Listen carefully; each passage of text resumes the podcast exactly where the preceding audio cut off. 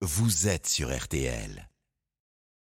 Philippe Bouvard nous rejoint pour son humble avis, prise de parole et liberté de ton, appréciation de notre monde et de son actualité, bien sûr. Bienvenue, Philippe, bonjour. Salut, mon cher Stéphane. Bonjour, vous tous. Eh bien, à mon avis, la plus stupéfiante polyvalence du génie humain se situe dans les laboratoires où s'activent tantôt des chercheurs euh, bienfaisants, désireux d'allonger la vie, tantôt des bricoleurs euh, ayant reçu pour mission de hâter la mort. Et dans les deux cas, eh ben, pas de quoi se féliciter des résultats, car si en raison de la pandémie, notre espérance de vie n'a pas progressé, les armes dites modernes ont considérablement augmenté le nombre des décès prématurés.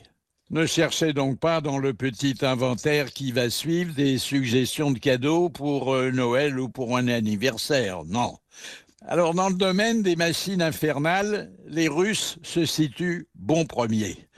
Leurs missiles intercontinentaux n'ont besoin que d'une heure de vol pour s'en aller massacrer des innocents qui vivaient jusque-là à 13 000 kilomètres de distance. Aucun pays ne possède d'explosifs pires que leurs bombes thermonucléaires auprès desquelles les engins de Hiroshima et Nagasaki font figure de jouets d'enfants. Les Américains viennent ensuite avec un rayon de la mort qu'on pensait n'exister que dans les BD d'anticipation. Heureusement, sa portée ne dépasse pas encore euh, deux kilomètres et encore faut-il que la météo soit plus claire que la conjoncture internationale. Dans la panoplie mortifère, n'oublions pas l'arsenal atomique, dont 1000 spécimens suffiraient à faire disparaître définitivement la Terre du cosmos.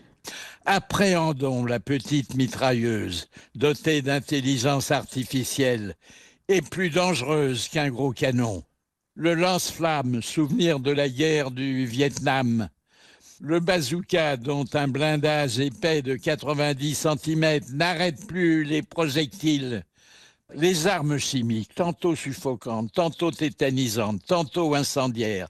Les armes biologiques, avec les virus et avec les bactéries le gaz moutarde, vétéran de 14-18, le gaz sarin, 500 fois plus toxique que le cyanure, le gaz hilarant qui fait mourir de rire, et les mortiers de feu d'artifice allumés par des terroristes de banlieue.